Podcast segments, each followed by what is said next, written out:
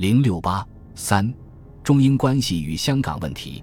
随着大英帝国的衰落，中英关系也不再具有以往所有的重要意义。战后中英关系除了在香港接收问题上有所交涉外，既非十分密切，也无大的冲突。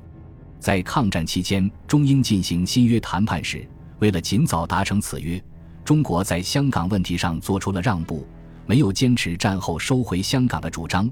但对于九龙租界地问题，因为中英新约的签订，其法理依据已不复存在。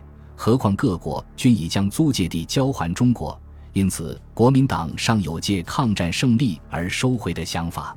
然而，英国顽固地坚持其就有殖民帝国的傲慢立场，拒绝讨论任何有关改变未来香港九龙地位的主张。直到抗战胜利。香港问题再次由于接收而提上国民政府的议事日程。八月二十四日，蒋介石在国防最高委员会上解释了中国在这个问题上的立场。他称：“我们中国绝不借招降的机会忽视国际合作和盟邦的主权，所以我们不愿借此派兵接收香港，引起盟邦间误会。关于香港的地位，从前是以中英两国条约为根据。”今后亦当依中英两国友好的关系协商而变更我们的外交方针和国际政策，主张尊重条约，根据法律以及时代要求与实际需要，求得合理的解决。现在全国各租界地均经此地收回，九龙的租界条约自非例外。但是我们亦必循两国外交谈判的途径，以期收回领土，行使主权。当时政府内部有人建议。应在时机成熟之际，以精兵直袭港九，再与英国交涉，至少以收回九龙为限。但蒋介石对任何与英国可能发生冲突的建议均态度谨慎，他不愿在战后国内问题优先的情况下，因此影响与英国，尤其是与美国的关系。因此，对这样的建议均未认真考虑。日本宣布投降后，英国立即紧锣密鼓地开始接收香港的准备工作。英国首相艾德里并致电杜鲁门，要他指示麦克阿瑟，命令香港日军向英军投降。曾经在香港问题上支持中国的美国，此时出于其自身利益的考虑，竟然同意香港由英军受降。尽管蒋介石不主张在香港问题上与英国发生冲突，但他也反对英国军队重返香港并接受日军投降的举动。要求日军根据原计划向中国投降，他还向美国总统杜鲁门求援，强烈反对对波茨坦公告和盟军最高统帅已经发布的投降条款做任何改变。但杜鲁门告诉蒋介石，香港受降不过是个军事行动问题，而无关英国的主权。中国应该与英国进行合作，英国在香港的主权是没有疑问的。倘为投降一事而发生麻烦，似乎将抵偿不了其恶劣影响，美国的态度使蒋大失所望。蒋之能再后退一步。八月二十三日，蒋介石电告杜鲁门，提出香港由中国战区统帅委派英军代表进行受降。实际这只是挽回一点面子而已，并无多少实际意义。不料英国连这一点面子也不愿给。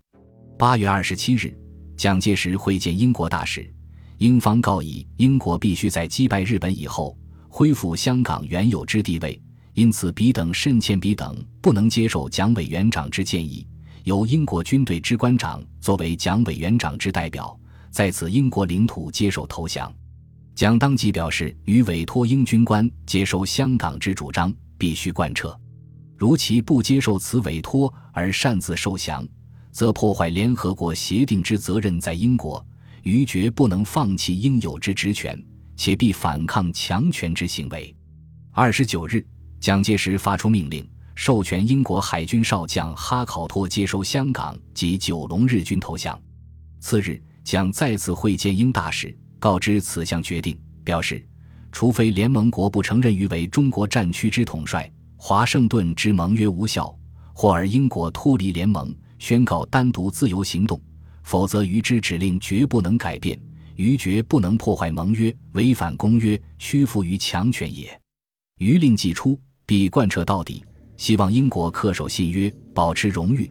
如其最后仍加拒绝，则必宣布其恃强违约，公告世界，以助其罪恶而已。九月一日，英国表示同意中国的意见，由蒋介石委派英军将领接手香港日军投降，此一问题总算得到了解决。八月三十日，英国舰队抵达香港，次日即成立军政府，重建对香港的殖民统治。九月十六日，香港日军投降仪式在原总督府举行，由英国第十一舰队司令哈考托将军和日本香港军司令冈田美吉、华南舰队司令藤田赖太郎分别在日军投降书上签字。中国代表潘华国将军参加了日军投降典礼。受降典礼之后，中方交给英方一份备忘录，称今日受降之事。并不包括九龙日军。此前，中国新一军第五十师先于英军大部队于九月八日进驻港澳地区，待英军开道后，香港由英军进驻，新一军仍驻九龙，直到十一月下旬奉命开赴东北时为止。香港问题虽因中国的让步而得到解决，但国内要求收回香港的呼声一直不绝。国民党也通过各种途径多次向英国提出此一问题，原则均为和平解决。但以当时中国的国际地位，英国不会理睬中国的要求。直到一九四八年行宪国大期间，还有代表提出这个问题。外交部的答复是：我国外交政策有一极显著之点，即我素来一贯尊重国际义务，信守国际条约。香港以及九龙之一部分。系我于一八四二年鸦片战争后，先后依照条约规定割让于英国者。纵然我人对签订该项条约之当时环境与历史深具遗憾与憎恶，但我人对已经签订之国际条约义务，在条约未失效前，只有忍痛遵守。我政府绝寻正当外交途径，以求港九问题之根本解决。但直到国民党在大陆的统治告终。香港问题始终未能提上中英双方的外交议事日程。